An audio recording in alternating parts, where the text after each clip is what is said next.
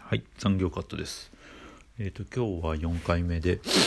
えっ、となまあ何かを振り返ろうと思ったんですけど、映画映画アニメ映画のまあ、うんまあえー秒速5センチメートルですね。新海誠監督の、えーまあ「君の名は」が爆発的にヒットしまして私も、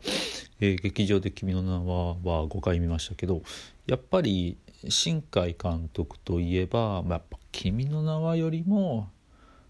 まあ、昔からのファンの人は秒速5センチメートルまあ人によると私はもう秒速5センチメートルですね。もう何年前か分かりませんけど秒速5センチメートルを見てもう3日ぐらいはボーっとしてましたね。なんでラストあれなんだろう。なんか監督的にはハッピーエンドだったらしいんですけどもう私は本当にえー、そうなの？みたいな。もうほ、えーなえーそれからほぼ毎日。秒速5センチ。1週間は毎日見ましたね。でその後は、えー第3話のあの、えー山崎正義さんの音楽が流れるところをひたすらずっと見てました。で、えー小説も買ったしコミックも買ったし。やっぱり最初見た時はその、えー絵がすごく綺麗で音楽も良くてで小学校のパートはまあなんかまあまあリア充の人はこんな感じなのかなと思って見ててで次種子島の話になった時にまあやっぱり途中まで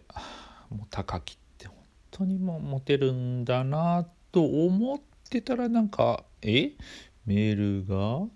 送り続けてただけだ送ってはないのか保存保存もしてなかったっけ？というのが分かって、えー最後の秒速5センチ目。まあ大人になってからもうすさんでいく遠野くん。で、えーまあ有名なラストですよ。あの踏切のシーン。やっぱりこれをこれを見てるのと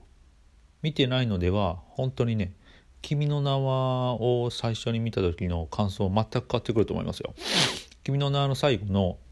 えーあのまあすれ違いのシーン見た時にまあ当然昔からの新海さん新海監督のファンはあこれまた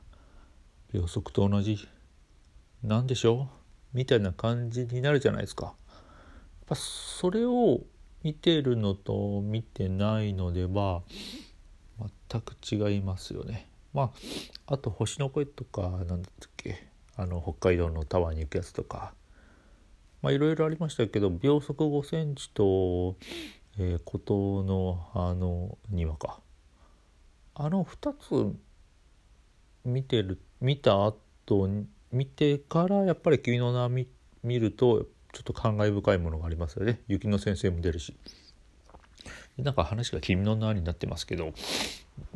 まあ戻すとやっぱり秒速5センチメートルだと新海さんは。だからまあ次「君の名」の次のまあ新海さんのツイッター見てるとなんか作ってるっぽいですけどやっぱりね「まあ、君の名」も良かったけど前のもうこう見た後こう心臓えぐられるような映画をまた作ってほしいですね。また秒速みたいな。よろしくお願いします。今日はこれで終わりです。